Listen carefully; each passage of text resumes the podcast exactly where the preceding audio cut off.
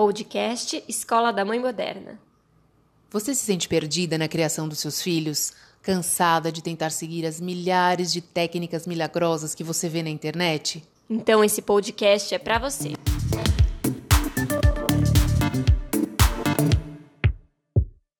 Oi, eu sou a Bárbara Catarina e no episódio de hoje a gente vai falar sobre um assunto bastante delicado da maternidade que é a nossa dificuldade de manter a empatia e esse comportamento mais amoroso com as crianças quando eles estão apresentando comportamentos que a gente diz inadequados. A birra, é, o choro, os comportamentos desafiadores, né? Então hoje a ideia é trazer um pouco esse papo real e a gente refletir sobre esse assunto. É, Bárbara, a gente resolveu fazer esse, esse podcast muito em função do que eu estou vivendo atualmente, um período. É, é, é, legal a gente trazer o que está acontecendo na vida real, porque a gente compartilha esses dilemas com, com todas as mães, né? Eu tenho vivido uma situação um pouquinho desafiadora em relação à saúde do meu filho mais novo, que vira e mexe tem alguma crise, alguma coisa assim. É, primeiro é asma, agora é uma outra, uma outra questão, pode ser uma cachumba, alguma coisa assim, mas enfim, é um momento de instabilidade. Eu já tirei ele da escola por conta disso, então a gente está vivendo uma fase diferente mas realmente essa reflexão é, de como a gente se comporta com as crianças nesse momento é bem complicado, porque é um momento que exige muito da gente, né, fisicamente e mentalmente, e também deles, porque eles estão passando por um uma situação difícil, né, de, de doença, de desconforto, e como eles reagem, é isso, eles não sabem dizer, ele não, não tem como se expressar claramente, então acaba agindo da forma mais natural e espontânea possível, que é isso, é fazendo birra, é, tendo problema para dormir, insônia, coisas que vão minando a gente. Dentro da psicologia infantil e da própria criação de uma maneira mais afetuosa, né, a criação com apego, a disciplina positiva, tem uma premissa que fala exatamente sobre isso que a Tati acabou de falar, que é quando a criança está precisando mais do afeto e do adulto, ela vai demonstrar das maneiras mais difíceis possível. Então, quando a criança está apresentando de uma maneira consecutiva comportamentos desafiadores, é o momento que ela precisa mais do nosso amor. É, parece contraditório, mas não é a criança ela está descobrindo como ela se relaciona com o mundo, como ela pode se comunicar, e ela ainda não tem maturidade emocional para falar, mãe, é, eu estou me sentindo carente, ou estou precisando mais de carinho, ou qualquer outra coisa do gênero. Ela não tem essa capacidade emocional para isso ainda. Então, ela vai é, demonstrar esse incômodo e essa necessidade das maneiras mais difíceis.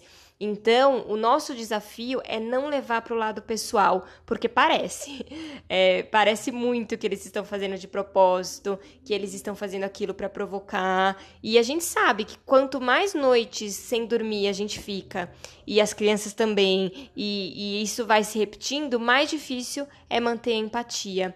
Mas prestem atenção, quando os filhos de vocês apresentarem esses comportamentos, perceba que talvez eles estejam precisando ainda mais da nossa presença. Outro aspecto que eu percebo é que é uma reflexão que eu muito no meu caso eu, tive em função de dois filhos, né, de ter dois filhos, é que a gente cai numa cilada, se a gente não tem a consciência e entra num piloto automático, a gente cai na cilada da comparação, quando tem as diferenças, né? Então, no meu caso, é, o meu filho mais velho, ele tem a saúde mais, uh, mais forte nesse sentido, então, assim, ele não teve tantas questões como tem o mais novo.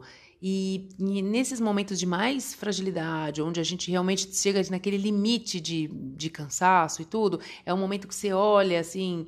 Eu, por exemplo, eu olho para o mais velho dormindo, que dorme a noite inteira, que quase não dá trabalho nesse sentido, porque não tem esses desafios, né? É, e você fala, ai, puxa vida, por que, que o outro não é assim? Só que, rapidamente, embora a gente precise acolher esse tipo de sentimento, porque ele existe, é fato, a gente só não pode se permitir a cair na cilada da comparação, porque a comparação não vai levar a nada. Cada um tem sua história de vida, cada um tem é, o seu jeito de lidar, seja com a saúde ou seja com o emocional. Então, cada indivíduo é diferente. Então, essa grande lição que eu aprendi, né, que eu tirei de todas essas situações desafiadoras que eu venho enfrentando desde que o Beto nasceu, é justamente essa questão de respeitar a individualidade e valorizar, porque da mesma forma que tem comportamentos que é, um tem, tem mais dificuldades, o outro tem facilidade, a gente aprende com essas diferenças. Então, essa para mim foi a maior lição de todas, é, e não me deixar realmente cair na cilada da comparação pela comparação. Você trouxe um ponto, Tati, muito interessante, porque essa questão da comparação é isso que você disse. É, por mais que a gente não quer fazer, a gente acaba fazendo. E o que, que acontece? A gente tem a tendência de falar, puxa, mas saiu da mesma fábrica, mesmo pai, mesma mãe, por que, que é tão diferente? Eu não estou entendendo, mas a gente não é a mesma pessoa é, com o passar dos anos. A gente muda e o ambiente muda. Por quê? Quando nasceu, por exemplo, o primeiro filho, a configuração familiar era uma. Nasce o segundo filho, a configuração familiar muda. Então não tem como ser a mesma coisa todos os dias. Ainda bem que a gente evolui e que a gente muda. É, além disso tudo, tem a questão da individualidade. Então é uma somatória de coisas que, quando a coisa está errada, a gente tende a olhar só para o que está ruim.